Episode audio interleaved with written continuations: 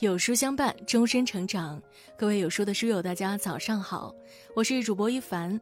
今天我们要一起分享的文章叫做《最坑孩子的四大教育谎言》，九成父母都信了。一起来听。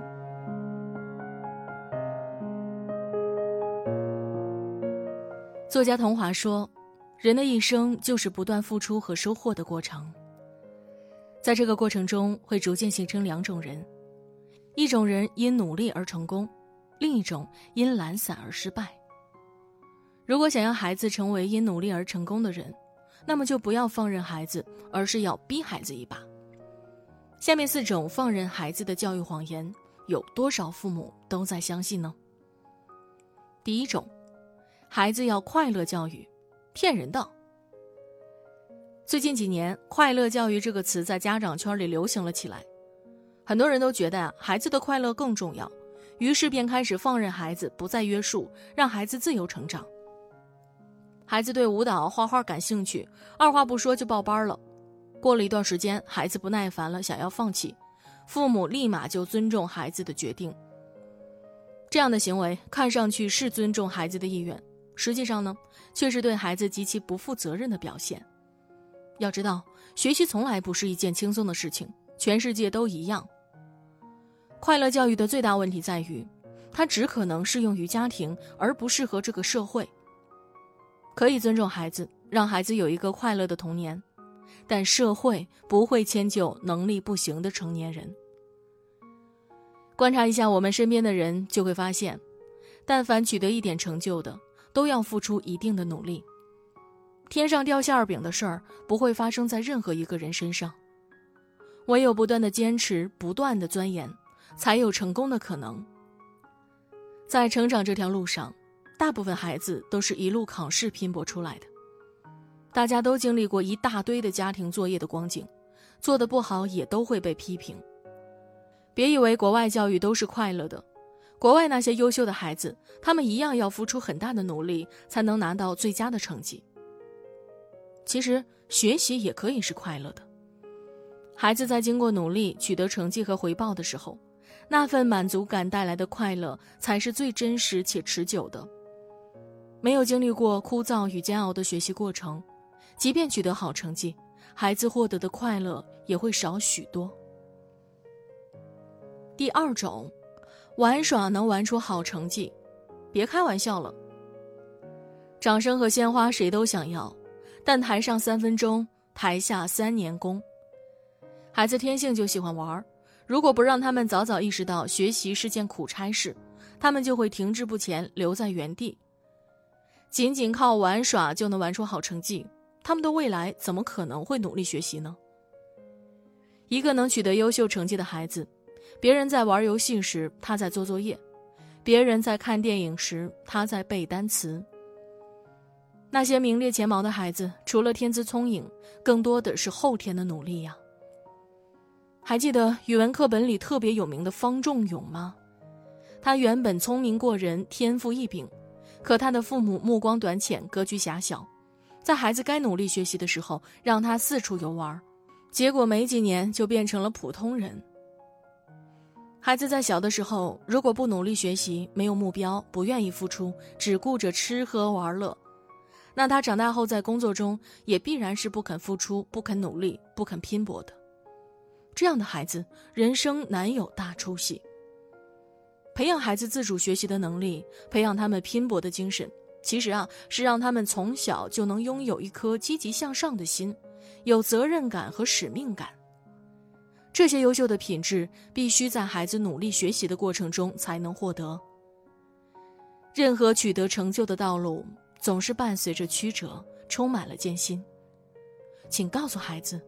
要想有好的学习成绩，必须付出努力，这是他们学习的责任。第三种，仅凭兴趣就能好好学习，呵呵，兴趣才是最好的老师。这句话我们真的是听了许多年。我们都知道，教育孩子要尊重孩子的兴趣。但是，一个有出息的孩子绝对不是仅凭兴趣就能获得优秀成绩的。从孩子的兴趣出发是其一，父母背后的监督也是必不可少的。下面这些场景啊，相信很多的家长都遇到过。孩子说喜欢弹钢琴，学了没几天，他开始抱怨天天练习，把手都给磨破了。孩子说喜欢画画，你给他报了班，没几天他又说素描好难呢，每天练习好枯燥。这种试图半途而废的场景实在是太常见了。兴趣是学习的关键，但有时候兴趣又是最不靠谱的东西。大人们应该能够感同身受。你抱怨工作辛苦的时候，就会找个借口说：“这不是我喜欢的工作。”实际上，即便是你很喜欢的工作，让你一年三百六十五天都做这件事情，你也会觉得很烦。很多时候，人们并不是对正在做的事情没有兴趣，而是没有能力把手头上的事情做好。没有人会喜欢自己做不好的事情，回避自己的短处，是一个人的天性。这就像唱歌唱得不好的人，就不喜欢和朋友们去 K 歌；打牌打得很烂的人，连凑个角都不愿意。孩子学习也是这个道理。让孩子主动学习，不仅仅要从兴趣出发，还要监督他把这件事情做好。只有做出成就了，这份兴趣才会延续。很多事情做得多了，自然就擅长了；擅长了，自然就会比别人做得好。做得比别人好，兴趣就会更加浓烈，然后更喜欢做这件事，如此形成良性循环。第四种。国外教育很轻松，别被骗了。很多人眼中的国外教育是这个样子的：隔三差五的就放假，下午三点就放学，上课玩游戏，老师爱鼓励，似乎只要孩子完成了一件事，就能得到老师的大力肯定。大家都觉得国外念书太轻松了，太简单了。然而，现实与大家想象中的完全相反。在美国，小学下午三点就放学。极少部分孩子会马上回家，更多孩子背着书包，拿着乐器去参加各种各样的辅导班。美国的名校竞争并不比我们国家差。如果孩子不去上辅导班，不去补习才艺，不参加社会活动，丰富自己的履历，那么孩子进入名校的可能性几乎为零。那些看似快乐的中小学，孩子确实不用承受任何压力，可是这群孩子快乐没几年，出了学校就懵了。有的会去社区大学混几年，有的直接找底层的体力劳动维持生活，或者拿失业补助，每天在街上闲逛，虚度光阴。孩子那种勤奋拼搏的能力，必须从很小就开始培养了。只有固化孩子那种积极向上的优秀品质，长大后才会转化成对社会的行动。周杰伦说过。要不是妈妈拿着藤条逼着学琴，就不会有今天的自己。他十分感谢母亲当年的逼迫，让他如今可以骄傲的活着。孩子的不坚持，多半源于父母的放任。记住，只要再逼孩子一下下，他会比你想象中的还要优秀。所以，真为了孩子好，父母就要狠下心来，适当的逼迫总比放任来得好。哪怕孩子当下会埋怨自己，但至少未来，孩子会懂得父母的良苦用心。